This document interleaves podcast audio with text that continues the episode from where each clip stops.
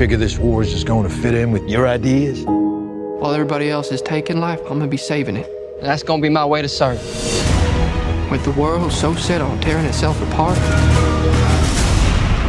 doesn't seem like such a bad thing to me to want to put a little bit of it back together.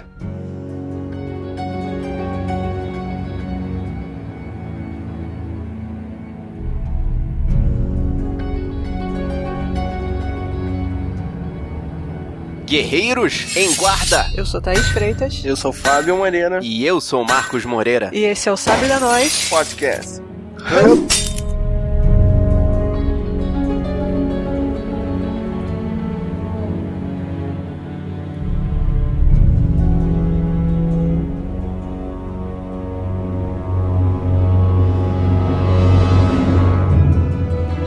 A gente veio aqui pra trazer mais uma versão de Coração Valente pra vocês, guerreiros. Eu acho que tá mais pro resgate do soldado Ryan. É, só que o soldado Ryan que tá resgatando. Boa! É verdade. É exatamente isso, cara. A gente veio aqui pra falar de Até o Último Homem, Hacksaw Ridge. Que, na verdade, eu acho que esse nome melhorou a intenção do filme. É porque Hacksaw Ridge é onde foi a batalha, não é isso? Foi, é o nome daquela serra ali onde eles subiam. Exatamente. Então eu achei que dessa vez vocês acertaram, produtores brasileiros. Vocês acertaram. Mas antes de dar continuidade a isso aqui, a gente vai ali afiar os sabres com o ferreiro e já voltar.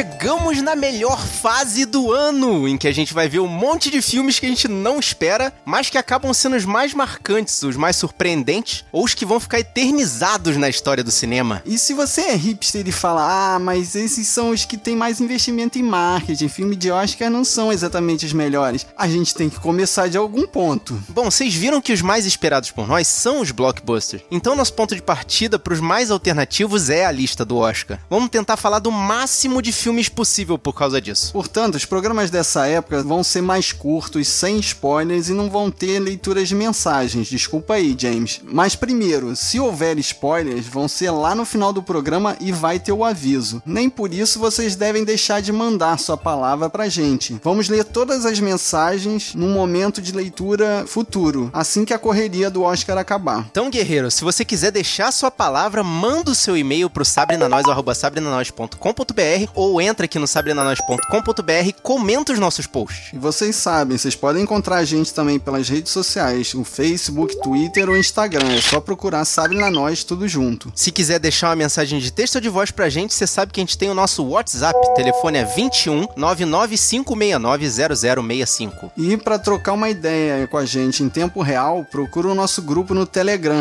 Sabe na Nós. É o modo mais rápido e mais fácil de falar com a gente. E se você tá escutando esse podcast pelo seu navegador, você sabe que você pode baixar essa ou outras missões no seu celular, no seu iPod, qualquer dispositivo que toque MP3. É só assinar o feed que a gente deixa no post ou procurar pelo Sabre na Nós no seu agregador favorito, seja ele Android ou iOS. Então é isso, vamos lá para falar desse indicado ao Oscar 2017. Bora!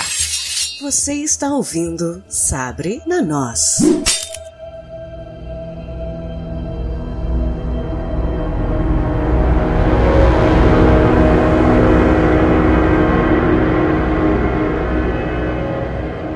Indicado a seis Oscars: melhor filme, melhor ator para Andrew Garfield, O Homem-Aranha? não, né? não. Não. Melhor diretor para Mel Gibson? Academia. Esse sim, esse sim. Não. Vai, vai, Não Mel vai. Gibson. É você, cara. Vai. Eles não têm o tupete pra dar um Oscar pro Mel Gibson nesse atual momento político, econômico e tudo mais nos Estados Unidos. Cara, seria lindo ver o Mel Gibson com o Oscar na mão, cara. Imagina aí, guerreiro, o discurso de agradecimento do Mel Gibson. Aqui, seus filhos da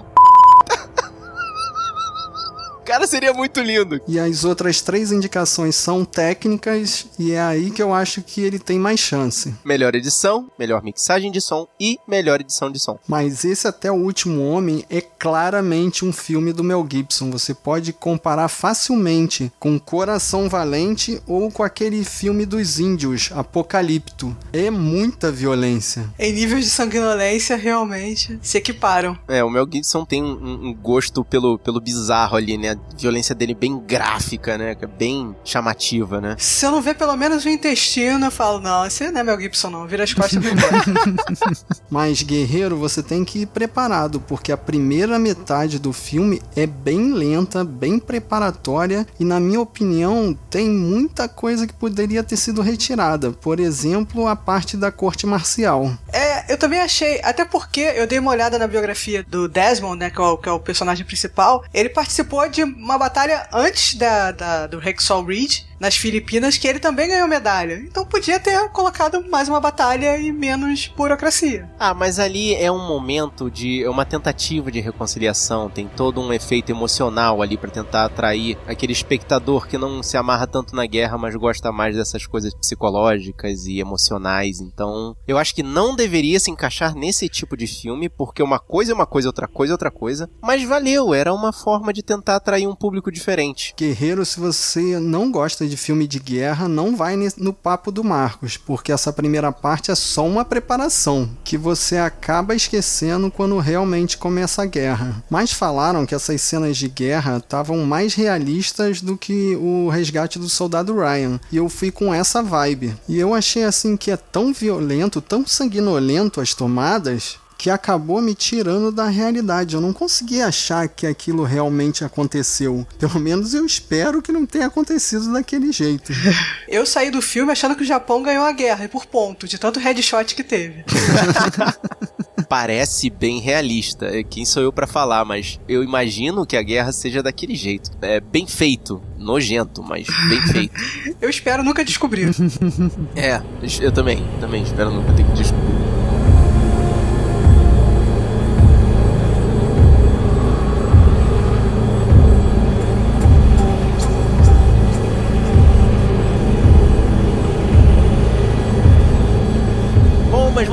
Falar do elenco, porque eu, eu quero falar, não de Andrew Garfield, porque Andrew Garfield estava quase andrógeno no início do filme, e no final ele era o super-herói mega poderoso. Eu quero falar de Hugo Weaving, que está quase irreconhecível como pai do Desmond. Eu achei que ele estava meio travado tentando emular um sotaque americano. Ele é muito inglês, ficou esquisito.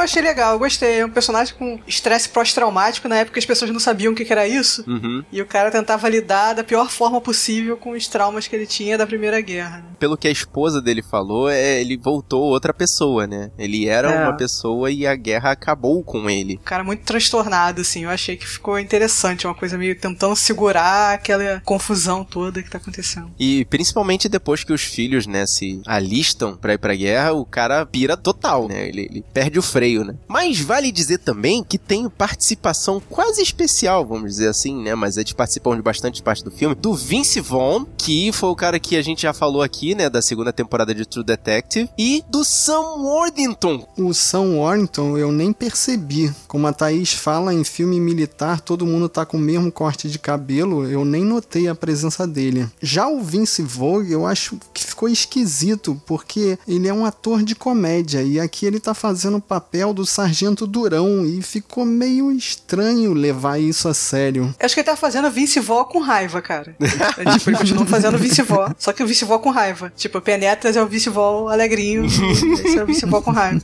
Até porque nessa cena de apresentação do Vince Vó tem um tom de comédia, né? Tem uma situação ali constrangedora e eu achei que nem cabia nesse filme, né? Ter aquela cena longa e engraçada. É, é para ser alívio cômico mesmo, mas sei lá, ficou incômoda. E por que que o Mel Gibson quis botar um par romântico pro Andrew Garfield nesse filme. Teresa Palmer, fazendo o papel da esposa do Desmond. Eu acho que é porque o Desmond já era casado, cara. Sim, mas esse plot não acrescenta em nada na história principal. É até bem desenvolvido, tem um drama inicial, mas que não acrescenta em nada na história. Porque eu também acho que todo mundo que vai assistir ou foi assistir esse filme foi lá para ver sangue, para ver as cenas de batalha e tudo que é construído antes, na minha opinião, é dispensável. É pra poder ajudar o cara a convencer a namorada a ir pro cinema com ele pra ver filme de batalha onde tem intestino no chão, entendeu? Fala assim, não, mas tem um romancezinho no começo, lindo.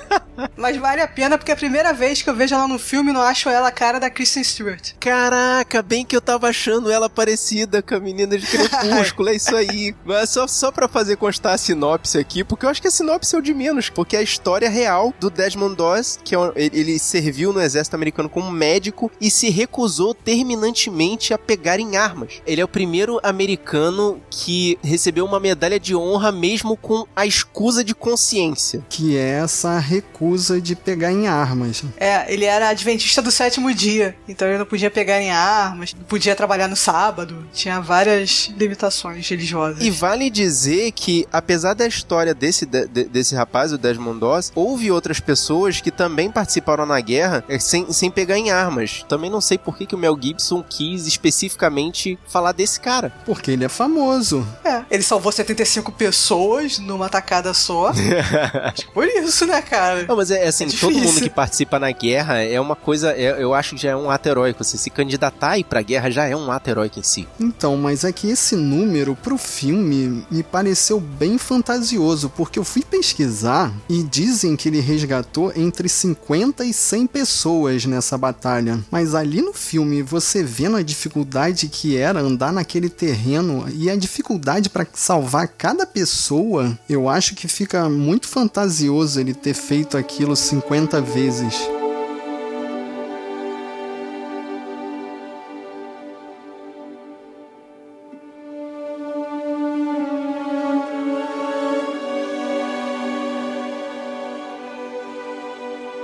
O Mel Gibson exagerou tanto e botou tanto japonês para enfrentar o Andrew Garfield que ele teve que voltar a ser um super-herói. Eu gostaria de saber da onde tiraram tanto japonês. Ficou parecendo um exército dos outros de Guerra dos Tronos, sabe? Tem umas cenas por alto assim que mostram o alto do terreno. Caraca, maluco, quanto japonês, cara. Brotando japonês do chão. Então, por isso minha crítica ficou muito exagerado. Parecia uma guerra medieval onde os exércitos podiam se encontrar bater de frente na batalha, de tão próximo que eles estavam. Ah, e eu lembrei de mais uma coisa: tem duas cenas copiadas do resgate do soldado Ryan. Uma é aquela que o soldado leva um tiro de raspão no capacete, aí tira o capacete assim para olhar para ver o que aconteceu e toma um headshot. Não, isso aí é copiado da Tropas Estelares. Tropas Estelares, é verdade. Nem vem, nem vem. e a outra cena é eles lançando morteiro com a mão. Eu já tinha lido na época do resgate do soldado Ryan que isso é mentira. Não dá para ficar jogando aquele morteiro com a mão. Aí o Mel Gibson vai lá e copia essa mesma cena mentirosa. Porque é legal, cara.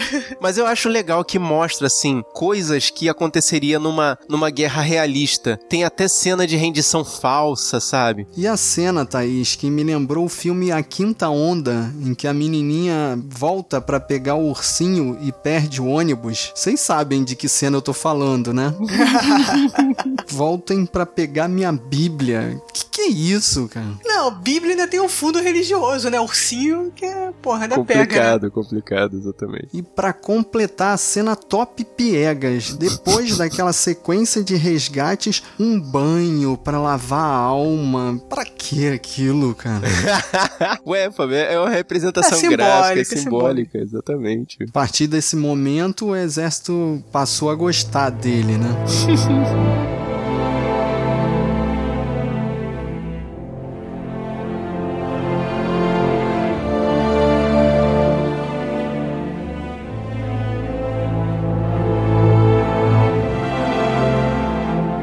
gostei do filme. Eu achei que é epítome da brodagem, cara que vai lá, carregou os amigos, e é, o filme vai sobreviver como isso. Símbolo de brodagem, camaradagem. Eu achei que o filme é, é uma história de superação. O cara que ninguém dava nada por ele, exatamente pelo ato de loucura que ele estava cometendo, foi o, o grande herói no final das contas. Todo mundo reconheceu ele como alguém necessário naquela situação, né? Naquela guerra que estava acontecendo ali, né? Apesar dele não estar tá querendo pegar em armas, ele, ele soube qual era o papel dele e cumpriu melhor do que qualquer outra pessoa, pelo menos no filme. De todos os filmes indicados a melhor filme, eu achei esse o mais fraco. Fábio, o Fábio não tem uma suspensão de descrença regulada, né, cara? Você percebe claramente. Não, ele pega um filme baseado em fatos reais e é o mais inverossímil de todos. Ah, então, exatamente. achei interessante isso. E você, guerreiro, o que, que você acha sobre esse filme? Vem falar com a gente. Não viu? Vai ver, cara. Veja sim, senhor. Depois você vem aqui e fala com a gente. E se você gostou desse podcast, mostra pros seus amigos. Mostra pra aquele seu